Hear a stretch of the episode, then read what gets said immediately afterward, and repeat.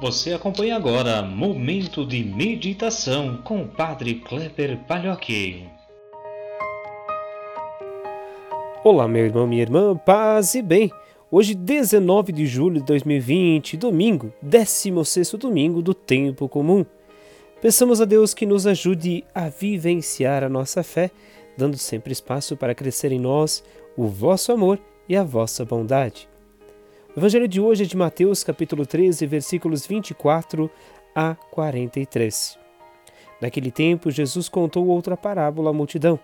O reino dos céus é como um homem que semeou boa semente no seu campo.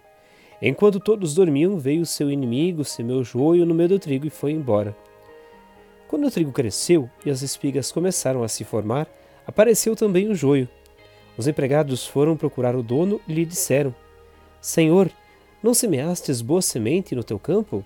De onde veio então o joio? O dono respondeu: Foi algum inimigo que fez isso. Os empregados lhe perguntaram: Queres que vamos arrancar o joio? O dono respondeu: Não, pode acontecer que arrancando o joio arranqueis também o trigo. Deixai crescer um e o outro até a colheita.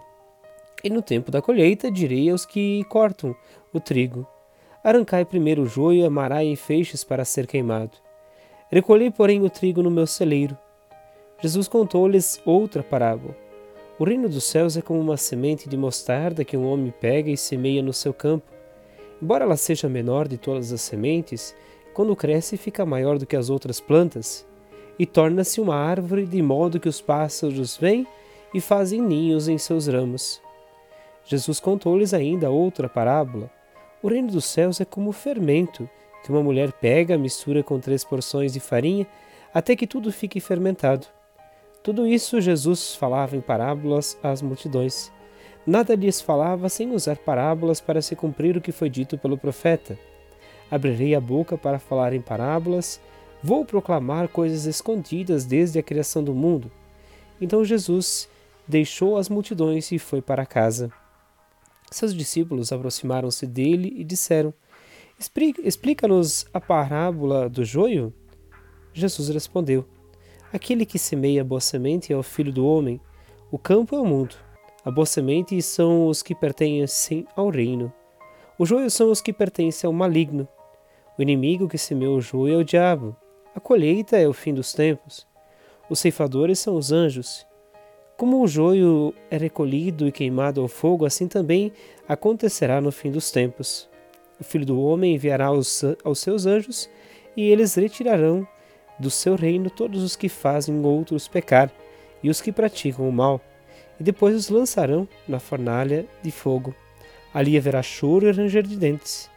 Então os justos brilharão como o sol, no reino de seu Pai. Quem tem ouvidos, ouça. Meus irmãos e minhas irmãs, neste domingo nós somos chamados a refletir sobre a presença do bem e do mal em meio ao nosso mundo.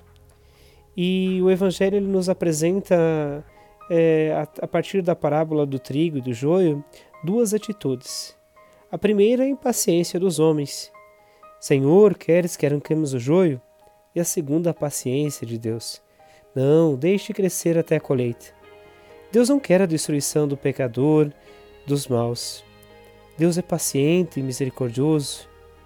Na construção do reino é preciso ter paciência e esperar a hora certa para a separação final da colheita. A paciência de Deus com o joio nos convida a rejeitar as atitudes de rigidez, intolerância, incompreensão, vingança. O joio e o trigo estão em toda parte, mesmo também em nossas comunidades. Vemos tanto joio o joio da desunião, da inveja, das fofocas. E qual a nossa primeira atitude? Arrancar o joio? Esquecemos que o mal e o bem se misturam no mundo, na vida e no coração.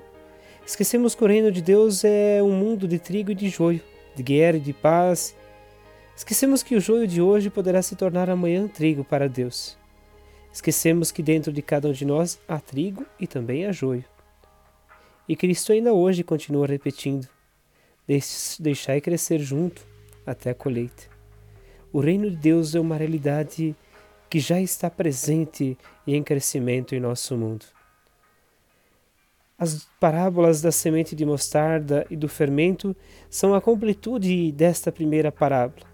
Cada um de nós, nesta pequenez de ser uma semente de mostarda ou uma medida de fermento, somos chamados também a transformar a nossa sociedade e a nossa vida. Que nós possamos, ao longo deste dia em especial, refletir e nos aproximar de Deus.